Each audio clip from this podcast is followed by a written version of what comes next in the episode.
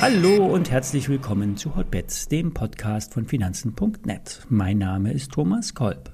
Hotbets wird präsentiert von SEO, dem gebührenfreien Online-Broker von Finanzen.net.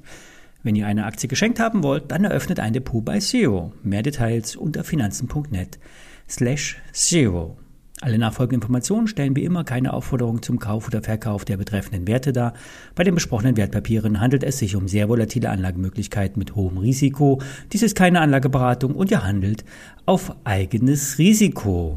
Ja, wir hatten am Freitag letzte Woche über die Aktie von Morphosis gesprochen. Spekulativ eingestellte Investoren hatten wir einen Hebelprodukt ähm, im Schein empfohlen. Gestern Abend kam nun positive News aus den USA. Es geht um das Krebsmedikament Monjuvi. Vor anderthalb Jahren wurde das Medikament in einem beschleunigten Zulassungsverfahren in einer Kombinationstherapie zugelassen. Es geht hier in bestimmten Fällen um die Behandlung von bösartigen Zellen in den Lymphknoten. Dabei werden Organe wie Milz, Leber und das Knochenmark befallen. Die Standardtherapie war bei 40 Prozent der Patienten nicht wirksam. Monjuvi ist hier eine Alternative, bisher allerdings nicht in den Leitlinien empfohlen. Und das wurde nun durch ein Update der Leitlinien geändert. So ist Monjuvi in einer Kombinationstherapie als bevorzugte Behandlungsmethode aufgenommen worden. Und das gibt den Onkologen in der klinischen Praxis die Sicherheit, Monjuvi einzusetzen. Auch Krankenkassen werden die Kosten für dieses Medikament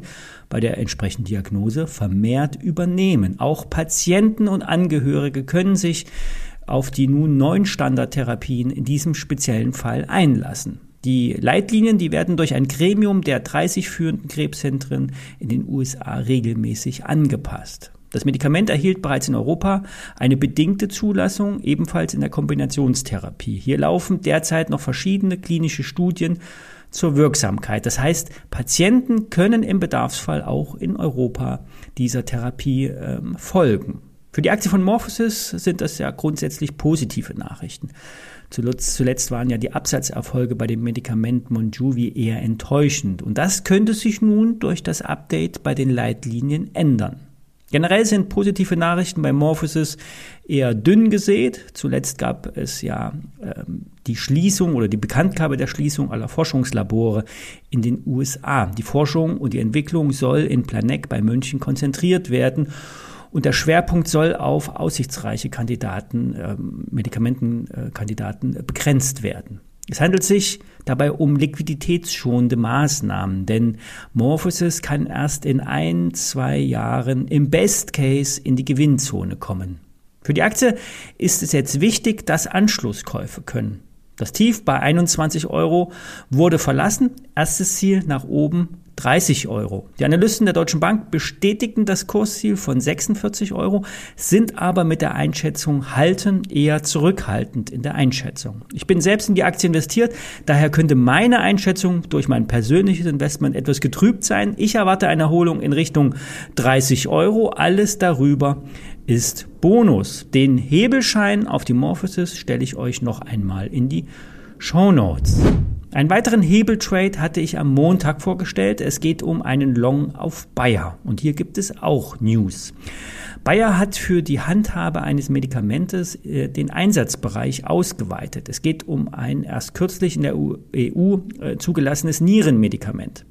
Hier soll das Medikament äh, mit dem Markennamen Keridia äh, bereits schon in früheren Stadien von chronischen Nierenerkrankungen eingesetzt werden. So sollen äh, Studien belegt haben, dass die Einnahme des Medikaments auch bei weniger fortschrittlichen, äh, fortgeschrittenen Nierenerkrankungen das Risiko eines Infarktes oder eines Schlaganfalls erheblich senken soll. Eine weitere Nachricht kam aus der Ecke der Rechtsstreitigkeiten. Neben äh, Glyphosat äh, streitet sich ja Bayer auch bei PCB vor Gericht. Nun wurde bei einem Verfahren ein Vergleich geschlossen. Nach der Zahlung von 700 Millionen Euro soll hier ein laufendes Verfahren endlich abgeschlossen werden. Ja, für die Aktie könnte das auch sich weiter positiv auswirken. Wie bereits am Montag besprochen, läuft es operativ gut, immer unter der Einschränkung der Ukraine-Krise und den damit einhergehenden Kostensteigerungen auf der Einkaufsseite. Die Argumente für die Bayer könnt ihr auch in dem Montag-Podcast noch einmal anhören. Aus charttechnischer Sicht steht ein Ausbruch über 57 Euro an. Bei einem Überwinden des Jahreshochs könnte die Aktie weiter steigen. Die UBS bestätigt die Einschätzung kaufen, Kursziel 90 Euro. Die Deutsche Bank sagt 75 Euro und Jeffries hat die Bewertung der Aktie wieder aufgenommen und sagt kaufen, Kursziel allerdings nur 65 Euro. Vor allem der Agrarbereich und eine positive Entwicklung der Wechselkurse sollten deutlichen Rückenwind liefern, so der Analyst von Jeffries. Den Schein zum Trade stelle ich euch ebenfalls noch einmal in die Show Notes. Einen Alibaba-Trade startet Thomas Bergmann vom Aktionär. Er erwartet eine Erholung in der Aktie in Richtung 100 Dollar. Die chinesischen Aktien können heute Morgen einen ausgewachsenen Rebound hinlegen. Hintergrund sind die Aussagen der chinesischen Behörden, dass Aktiennotierungen im Ausland weiter unterstützt werden. Es gab ja Befürchtungen, dass die ADRs, also die Ersatzaktien, die wir so in den USA und Europa kaufen können, möglicherweise von der Börse genommen werden. Kritiker sehen ja in den ADRs keine wirklichen Anteilsscheine, eher ein Versprechen auf eine Aktie. Und nun gab es von chinesischer Seite eine Art, eine Art Statement, eine unausgesprochene Garantie. Und das führt zu massiven, zu einer massiven Erholung in Hongkong und zu einem 20% Aufschlag bei Alibaba. Thomas Bergmann sieht hier allerdings noch viel Potenzial. Bis 100 Dollar kann es locker gehen. Auf Gesamtjahresbasis sind die Aktien von Alibaba, Tencent und wie sie alle heißen 60, 70 und 80 Prozent im Minus. Wer also mag, kann sich die Alibaba ins Depot legen. Ein Hebelschein würde ich hier eher nicht nehmen. Die Aktien sind äh, volatil genug.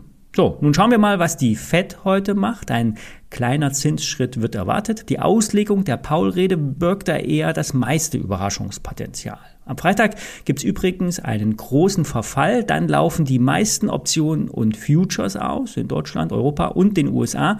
Hier können also Verwerfungen in den Terminbüchern abgebaut werden. In der Regel wird dann am Montag nächste Woche ein Neustart geprobt. Saisonal betrachtet geht es ab Mitte März nach oben. Schauen wir mal. Prognosen sind ja immer schwierig, vor allen Dingen, wenn sie die Zukunft betreffen. Bis morgen.